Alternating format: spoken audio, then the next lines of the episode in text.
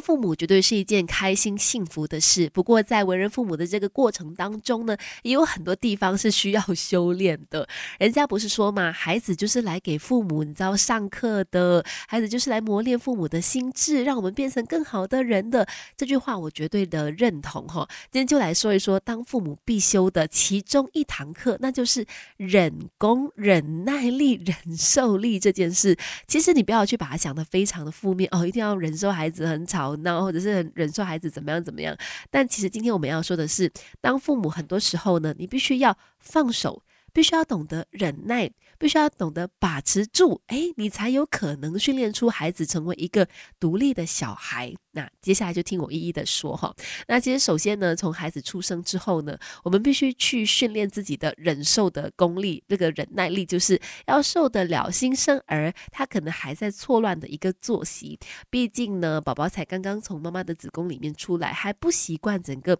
日夜的作息嘛，也可能还没有一个睡觉的规律。但是呢，通常这种时候。呢，是父母跟孩子建立很好依附关系的一个考验。曾经听过很多人说：“哎呀，小孩子晚上吼，你要给他睡得好的话，你不要管他，就给他哭，哭到累，再哭几次他就不会再哭了。”其实这样子的做法呢，老实说，真的不太建议。为什么？因为其实孩子刚出世之后，他对于整个新的环境，他是很没有安全感的。那如果说他就是在哭泣的时候，其实就是在希望说父母给他帮忙，给他一些安全。全感。那如果这个时候父母就放着不理他的话呢？没有安全感的小孩，你又要他怎么样安心的长大呢？毕竟呢，每个小孩的成长步调都是不一样的。他终有一天是会一觉睡到天亮的。但是在这一刻，在他可以一觉睡到天亮的这一天到来之前呢，其实建议父母还是先忍受一下孩子可能还没有养好日夜规律的这个睡眠习惯，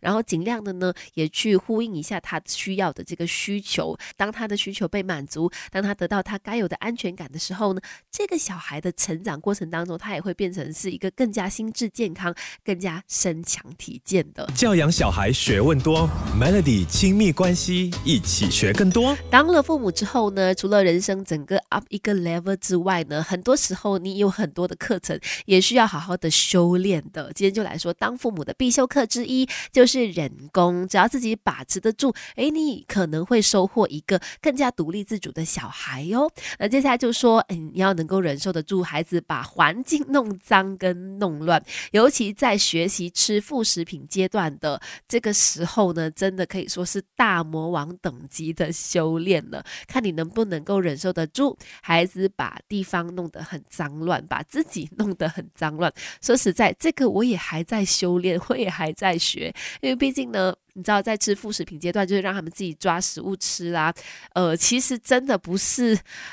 那么简单的一件事哦，他们真的会吃的全身都是，满地都是。如果真的没有那么多时间陪伴小孩做这个事情的话呢，也许啊，我觉得这个方法大家可能可以忽略。但是如果你有时间的话呢，你又想要孩子把这个自己吃东西这件事情做好的话呢，诶，不妨来听一听为什么我们需要好好的忍受，让他自己吃。第一个当然就是训练他能够靠自己，而不是依赖父母去吃东西。然后再来呢，在小的时候让他自己。就是用手抓食物吃，也可以帮助他去训练手部的肌肉协调力，还有的也就是可以建立他的自信心，以及对于食物的这个喜好哈，而不是别人喂他什么就吃什么。那慢慢慢慢，他对于食物就会越来越没有兴趣，也会变得越来越挑食的了。所以可以的话呢，尽量让他自己吃。只不过那个脏乱的环境要先忍一忍，OK，受一受。其实他终究是会吃得好的，只不过他是一个比较痛苦的过程，可能当父母需要先忍耐。这一块，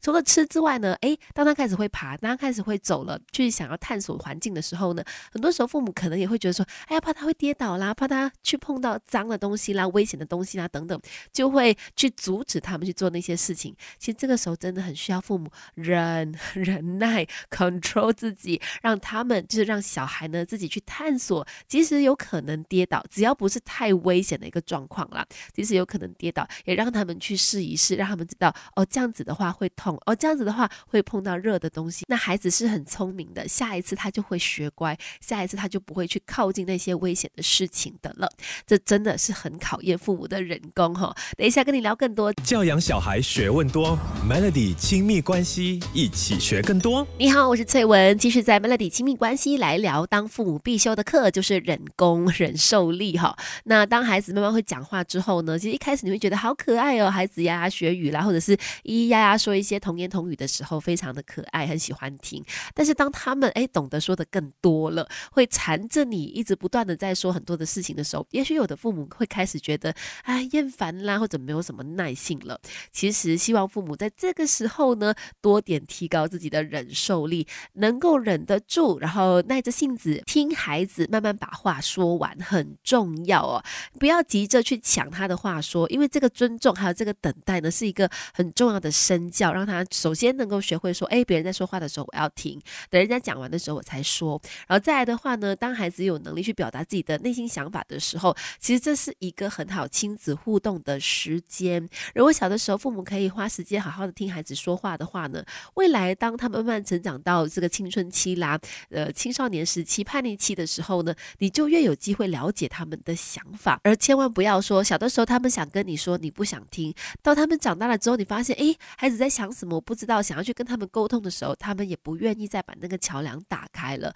所以其实是真的是一个积累的功课，从小的时候呢，就先呃把这个忍功给训练好，然后耐着性子呢，好好听他们把话说完。那当他们最好的聆听者，长大了以后呢，他们也会更加愿意跟你分享更多的事情哈。像刚才我们说睡觉啦，他们终有一天可以一觉睡到天亮；吃东西吃不好，终有一天他会吃得好。但是呢，表达能能力跟父母沟通的这件事情，如果说你在他们小的时候就不愿意好好听的话，那长大以后呢，他可能也就不愿意跟你沟通了。这个事情是必须从小就慢慢的练习，慢慢的累积的。好了，今天的分享就说到这里，Melody。